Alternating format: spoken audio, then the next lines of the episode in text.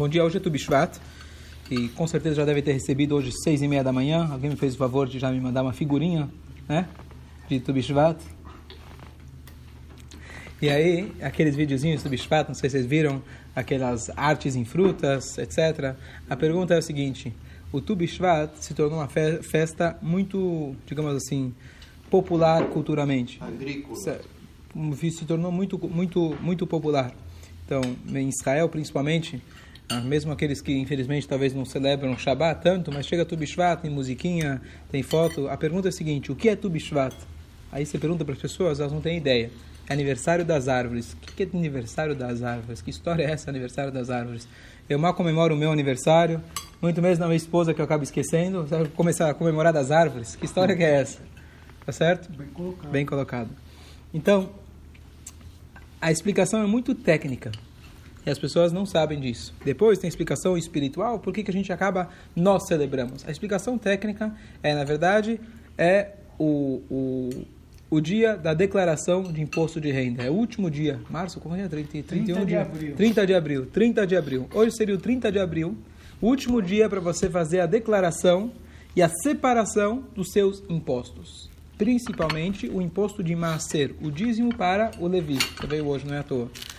A pessoa, quando tinha um campo, ele tinha que separar um dos donativos que ele dava, um dos impostos que ele tinha, era um dízimo para o Levi. E esse dízimo, a Torá fala que tem que ser ano a ano, Shaná Bechaná. Então, o que acontece? Eu não posso juntar as frutas de um ano para o ano seguinte, por, por exemplo, pegar cinco maçãs do ano passado com cinco maçãs do ano seguinte, aí eu tiro uma e serve para os dois. Não. Tem que ser o imposto de renda exercício Competência ano 2018. Olha o calendário. Ah, calendário, calendário tem 2018, certo? Exercício 2019 e acabou. Eu não posso em 2019 fazer por do 19 e do 18 junto. Cada um é separado. E a marcação, o marco dessa divisão entre os anos é Tubishvat. Ponto. Isso está, na verdade, na Guimará, em Masechet Rosh Hashanah, tem a Mishnah. A Mishnah, a Mishnah traz para nós, tem uma machlok, uma discussão entre Beit Shammai e Beit Hillel. Que dia é esse? Beit Shammai diz que já foi esse dia. Era o Rosh Chodesh Shvat. Quiser encostar a porta, agradeço. E o Beit Hillel, e assim fica Alachá, é no dia 15 de Shvat. O que é curioso, o que é curioso, que normalmente quando a gente fala Rosh Hashanah, que é a cabeça do ano, sempre que é um início, sempre o início de ano é o início de mês também. Você pega Rosh Hashanah, não tem como ser início do ano e não ser início do mês. Tá certo? Mas no judaísmo, como tudo tem discussão e tudo tem sua explicação mais profunda, nós temos, para começar, o nosso Rosh Hashanah é no sétimo mês. Quem não sabe, o mês de Tishrei é chamado sétimo mês. Então você tem o início do ano que começa no mês 7. Imagina você começar o início do ano em julho, pior do que começar depois do carnaval, tá certo? É um pouco pior ainda. E a gente tem um Rosh Hashanah que ele é no meio do mês. Então qual a explicação dele ser no meio do mês e assim fica a Alahá? Pergunta número 1. Um. Pergunta número dois, e mais importante para nós, o que me importa? Ok, é uma explicação técnica. Se a gente for olhar, se a gente, uma explicação, é, como chama, das questões é, é, monetárias, das questões é, é, de impostos, o que, que isso tem a ver que até hoje, não só que a gente comemora comendo frutas de Eretz Israel, quer dizer, frutas na qual Eretz Israel foi abençoado, a gente deixa de fazer Tahanun, que para deixar de fazer Tahanun tem que ser um dia realmente alegre. Se não, não não é qualquer, não é qualquer celebração que você deixa de fazer o Terranun. Tá certo? Então, a pergunta é o que tem de tão especial? Então, obviamente, além dessa questão técnica do dia de hoje, existe aqui alguma questão espiritual muito forte, que isso sim nos isenta de fazer o Tahanun e torna esse dia um dia muito especial. Na verdade, a pergunta é, o que são as árvores? Por que, é tão importante para nós é o Rosh Hashanah das árvores? E a resposta é a seguinte, se a gente for observar, todas as festividades do nosso calendário, se você for observar na Torá, elas estão sempre ligadas aos momentos agrícolas. O momento da sua colheita, o momento de você trazer para casa Hag Asiv, Hag Akatsir, são as festas judaicas, Pesach, Shavuot, Sukkot, são justamente a data, por exemplo, Sukkot é a data que você traz para dentro de casa, que vai começar agora o inverno, aquele trigo ficou secando no campo é, é, é, ao longo do verão, agora chama Hag Asif. Então, cada festividade, na verdade, está ligado com a questão agrícola. E a pergunta agora é anterior. Por que será que Deus ele ligou os Yamim Tovim, as festividades Pesach, Shavuot, Sukkot, com as questões agrícolas. Número um, hoje a gente não mora no campo. Número dois, nós aqui moramos no hemisfério sul. É completamente o contrário, porque a Torá faz questão de ligar com uma coisa que era, entre aspas, passageira, temporária e pontual. Você liga com as épocas do mês, a mês, o que, que, que me importa se é a época de colheita, é a época de trazer para casa? Então, nossos sábios explicam que, além da explicação é, é, é, prática, de como se fosse uma referência, mas na verdade, que Adam etz hasadeh. E essa é a palavra-chave para a gente entender todos os Yamim Tovim, especificamente a festa de hoje. O homem é comparado à árvore do campo. A Torá, em, em em Parashat Shoftim, em Dvarim, logo no final, quase no final do, do, do de todo o Humash, está trazendo lei, as leis de guerra. Quais são as leis de guerra? Você vai invadir uma cidade, etc. Existe uma proibição, isso não foi eh, inventado pelo Partido Verde, não foi inventado pelos esquerdistas contra Bolsonaro que está querendo acabar com a Amazônia, ou, ou dizem que está querendo acabar com a Amazônia, não vou entrar no mérito da questão. E aí, Flávio Bolsonaro está na COAF, é outra história. Estamos falando hoje do Bishvat. E aí, o que acontece? É, a Torá te dá uma proibição, a Torá nos dá uma proibição de cortar uma árvore frutífera. É proibido você destruir uma árvore frutífera. Essa é a lei da Torá. Inclusive, se eu não me engano, acho que é a Gamara que traz. Uma verdade?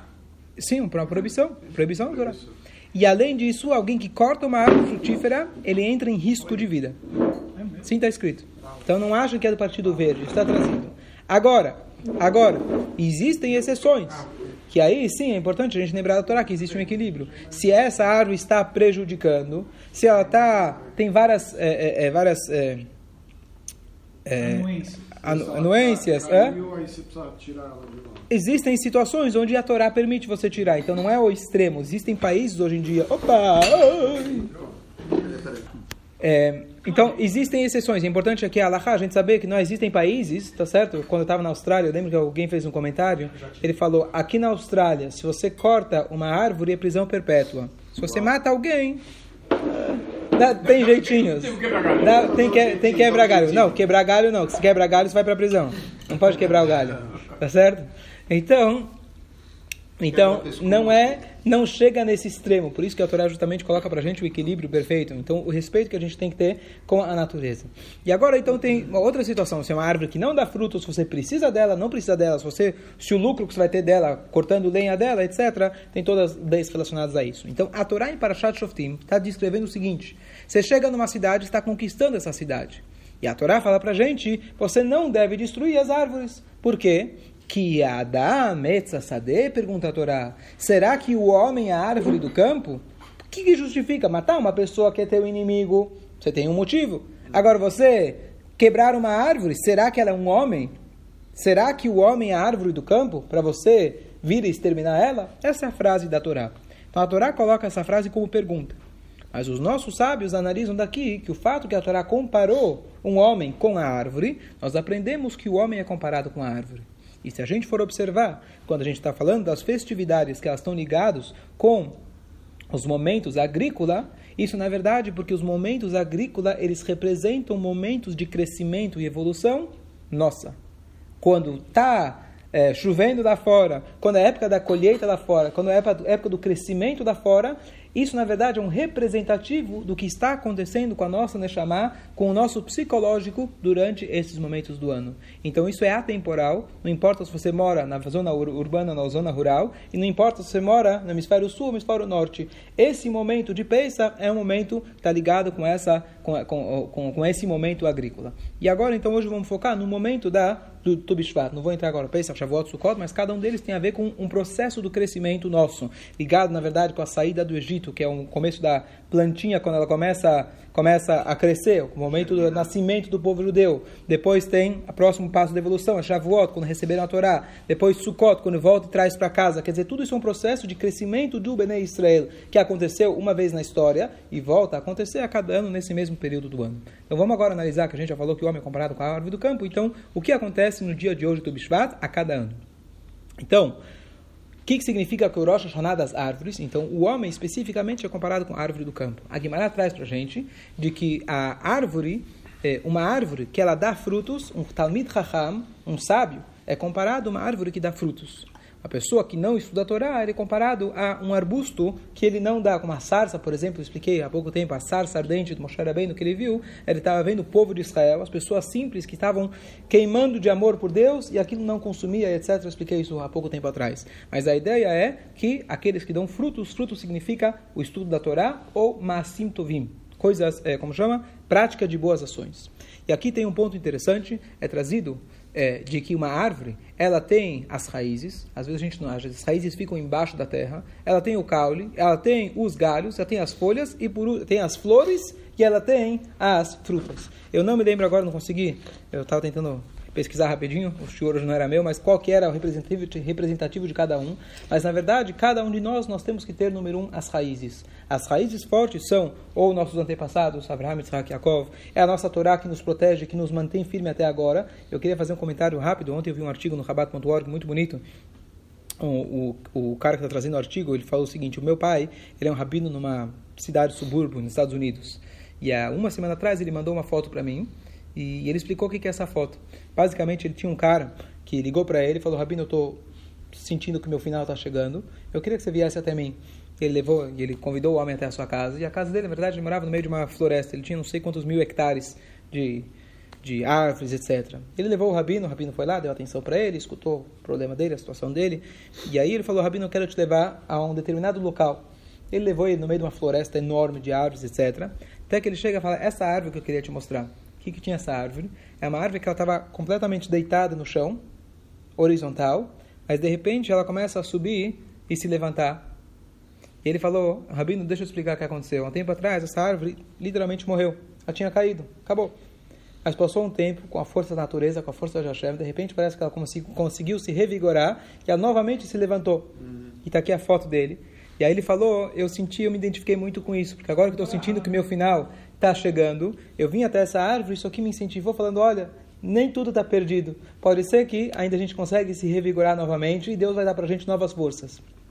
Então ele, o Rabino colocou com ele tefilim naquela árvore, os dois choraram juntos, fizeram teilim, e semana passada eles mandaram essa foto aqui no Rabat.org, depois posso mandar para vocês, uma foto muito bonita dessa árvore, está deitada e novamente ela, ela volta a se revigorar. E o artigo estava dizendo que na verdade isso é o nosso povo. Quantas vezes tentaram acabar com a gente, começando agora que a gente está lendo Paró, Haman, Ahmadinejad e até hoje Kol Dorvadorum Dimalenu Haloteinu e Akadosh Baruchu. A gente consegue novamente se reerguer Baruch Hashem 48, ver quantos por cento nós somos da é, da, da, população humana e quantos prêmios nobéis e quanta gente destaca, quantos destaques a gente tem por dia na, né, em todas as mídias, etc. A gente faz muito barulho para o Hashem. Então a gente está aqui de volta firme e forte como essa árvore que se reergueu.